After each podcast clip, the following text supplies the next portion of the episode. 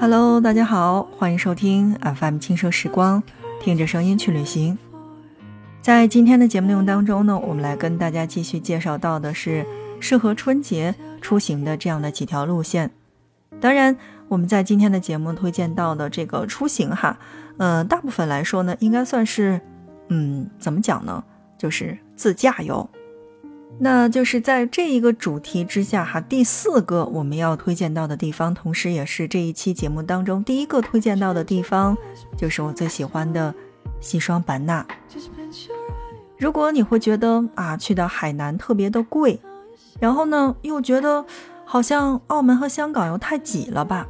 那同时呢，你会觉得又想过一个温暖的年的话，那不妨选这样的一条生机盎然的路线。路线呢是从澜沧江畔的景洪开始，在充满傣式风情的古城漫步，穿上人字拖去东南亚特色的夜市去吃吃喝喝。北半球啊，也可以过出夏天的味道。从景洪向南，在中科院西双版纳热带植物园去见识多种多样的神奇的植物之后，再去寻找望天树，漫步树冠走廊，在热带雨林的上空走过，用。飞鸟视角去俯瞰整片的雨林，又或者呀，你可以找另外的一个叫做南诺山的地方，在半坡老寨一边品茶一边对望百花山的云海。其实，呃，整体上来说呢，我会觉得这样的一条路线呢，花的时间是比较少的，它大概的时间是用到四到五天，那总共呢是五百公里。大部分的这个时间呢，其实就是在景洪附近的。你比如说，像我们曾经在节目当中来介绍过的这个曼听公园呀、总佛寺啊、大金塔呀，包括中科院西双版纳的这个热带植物园，对吧？这些其实大家都是可以去那边去可以观赏到的，去看一看那边大大的莲叶长什么样，去看看啊，我们所谓的非常有异域风情的地方，就是即便不出国。也可以体会到那种好像在国外的感受。怎么讲呢？就是如果大家去过年选择西双版纳的话，我会觉得在总体上的消费来说呢，稍微的有那么一些些偏贵。嗯，我知道很多去过西双版纳的小伙伴都会觉得那边的住宿啊、吃喝啊都不贵，对吧？那它是在一个正常的景区的范围之内所感受到的一种比较好的价格，但是。在过年的时候，它真的会涨价的。那唯独这一点，我会觉得，嗯，好像是需要大家去考虑的一个因素。好，我们介绍本期节目的第二个地方，去感受古都，穿越三省，回望千年。说到古都，大家好像第一印象当中一定是西安。那怎么讲呢？在今天的节目内容当中，我不推荐西安了，我会觉得。人太多了，虽然呢，在过年的时候呢，我也极其的想去西安去看一看城墙上面的各种各样的灯，但是吧，我会觉得人太多了，嗯，你说是一个人去吧，好像也没啥意思；你说是几个人去吧，我会总觉得走在拥挤的人群当中会走散。所以在第二个我们推荐到的地方呢，应该算是横贯陕西。山西、河南三省，两次跨越奔腾黄河、回望千年历史的文化之旅，我觉得应该算是比整体在西安去体验这种春节氛围更好吧。从一个古都到另一个古都，那么就是西安和洛阳的诸多博物馆和考古遗迹早已闻名天下。那你所需要的就是克制自己的这个选择困难症，然后挑选其中最想去的去打卡。我刚才说到了哈，其实啊，每年的过年，我会觉得西安的人都会非常的多，所以如果大家真的是想去西安的话，嗯，也可以去打卡一下，比如说像这个陕西历史博物馆呀、大雁塔呀等等。但如果你去到其他地方的话，我会觉得相对来说哈，只是相对，相对来说人会稍微少那么一点点。那如果你路过的是古都洛阳的话，那去可以看看洛阳古代艺术博物馆。还有就是龙门石窟，没错，我们在曾经当中去给大家介绍过，因为在河南卫视哈，虽然这个卫视我们其实在生活当中并不是经常去观看的，但没办法，河南卫视的这种中华文化的输出真的是很强，连着好几年，河南卫视的这个春晚呀，真的是惊艳到了好多人。就像我们在节目当中跟大家提到过的这个唐宫夜宴。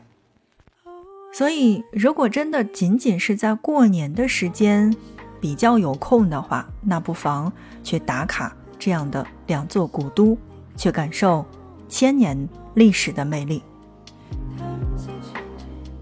途中呢，其实我会觉得还有一个呃可以路过的地方，应该算是山西运城。别看这个地方呀，大家会觉得好像真的是不是很出名，对吧？但是呢，如果你了解黄河的走向的话，那我会觉得，啊，即便是稍显逊色，但它的古建也是远从唐代而来，那震撼程度也是毫不逊色的。所以，如果有空，大家可以去山西运城去打卡。说到这儿呢，我们的路线自然而然的就出来了，对吧？那就是西安、运城和洛阳。嗯，还是那句话。大家自己去看。那如果大家会觉得西安比较好的话，像什么碑林博物馆呀、陕西历史博物馆呀，包括大唐不夜城啊，还有我们刚才说到的这个啊，这个古城墙上的好多的灯，大家都是可以去看的。然后运城嘛，就是看看古建，去看看关帝庙，最后到达洛阳。我印象当中的洛阳还真的是很多很多年前，就是。我还在上小学时候的洛阳，当然我会觉得那个时候的洛阳就很美，从白马寺到龙门石窟，哪一个呢都是出行当中必不可少的景点。所以 FM 轻奢时光，听着声音去旅行，在今天的节目当中推荐给大家过年出行的路线。当然呢，啊，我们的节目不仅仅是能说这个推荐到给大家过年，我觉得任何有空的时候。都可以通过我们节目当中推荐到的这些路线去打卡，不仅仅是过年，只不过我会觉得过年这几天大家已经都有空了嘛，该变阳的已经都变阳了，该出卷的已经都出卷了，所以从心理上面来说呢，我会觉得相对来说是比较安全的，所以在这儿来推荐给大家。那么还有一个地方就是广西，广西呢应该算是美食相伴的吧。啊，这个自驾路线呢，差不多也是四到五天的时间。从喀纳斯群山到无人的海岸线，广西的这样的一条路线呢，应该算是充分的融合了自然风光和边境线上的人文气质的路线。以广西省会的南宁为路线的出发点的话，出发之前记得这座广西米线级大城之城，尽可能多的去尝一尝。最纯正的老友风味儿。那么，在崇左全境的喀纳斯群山环绕，包括德天瀑布，真的应该算是山水田园间的最高潮。途经的白头叶猴保护区更是一处精灵领地。从群山到海岸线，中越边境线上的东兴是兼具了两国的味道的。防城港的海与钦州的风味儿更是不能错过。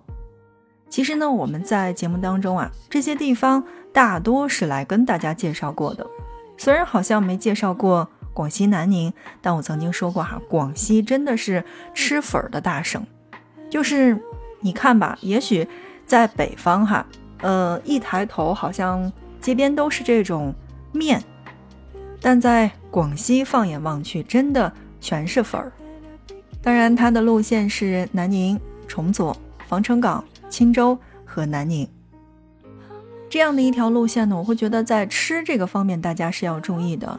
呃，我刚才说过了哈，这条路线上呢，其实以南宁出发，它是这个广西米线集大成之城。但同时，如果你到达东兴的话，可以在东兴极具特色的享受到越南米粉儿。哎，越南的米粉儿真的是，其实真的就是我爱吃的那个风味儿。嗯，怎么讲呢？就是推荐给大家想去试一试。如果在国内呢，我们吃到的像这个螺蛳粉儿啊，然后包括这个可能，就是这个湖南的这个米粉呀，它其实这个汤料当中你是可以吃到，嗯，我们说的国内的这个味道的。但是在东兴啊，跟在国外吃到的这个米粉真的是一模一样，就是它里边的这些佐料，你会觉得差不多，但又差很多。说不清道不明哈。如果说正在听节目的小伙伴当中有在柬埔寨吃过粉儿，有在越南吃过粉儿，或者说有在泰国吃过粉儿的，那么，呃，你一定能回味到这种我所想要的这个味道，真的很难去用语言去形容。你想象不到，在一碗粉当中会有虾米、小米辣，然后呢，再放点薄荷、香菜。然后还有豆芽，清淡的同时呢，又感觉很鲜。所以，如果大家是在广西的话，一定要在这条路上去体验不一样的粉儿。好，那么我们来介绍这一期节目当中的第四个，也就是本期主题的第七个目的地。如果大家有空的话，又离着是比较近的话，其实七到八天的时间，完全可以去贵州看一看，享受黔地的民族之气。从夏天要火到冬天，少数民族同胞塑造出的这种贵州顶级的人文气息，依然让不少人去着迷。这次一步到位，跟随本路线，可以纵观多个民族的共同发展之下，前地丰富缤纷的日常生活。当然，这一条路线需要大家时间足够充裕，因为你的自驾时间是在七到八天，就是。如果尽可能的会多一些的话，你会体验到不一样的风情，而且并不是很累。这条路线呢，从黔东南的州府凯里开始，至黔南州的州府结束，一路上呢都有美食相伴，起伏的山丘之下，一层层的梯田也是如梦如幻。更重要的一点是，你可以沿着这条路线逛遍充满民族风情的苗族、侗族、水族的各个村寨。在满眼民族风情之下呢，又各自保留了他们自己村寨的各种不同的习俗，无论是饮食上还是衣着上，都非常的有学问。这应该是我在旅行当中比较喜欢的一个方面。首先呢，是我非常的喜欢民族服装。第二，它其实民族服装呀，并不是随便穿着的。比如说在颜色上面的搭配，每一个颜色的不同，它代表的意义是不同的。而且在颜色的搭配之下，它的上下关系和左右关系也不太一样。太多的重逢将要发生，即将到来的这个春节，你又准备怎么度过呢？留这样的一个话题在我们的节目下方。那如果感兴趣的小伙伴可以留言呀。轻奢时光，听着声音去旅行，我们下一期不见不散。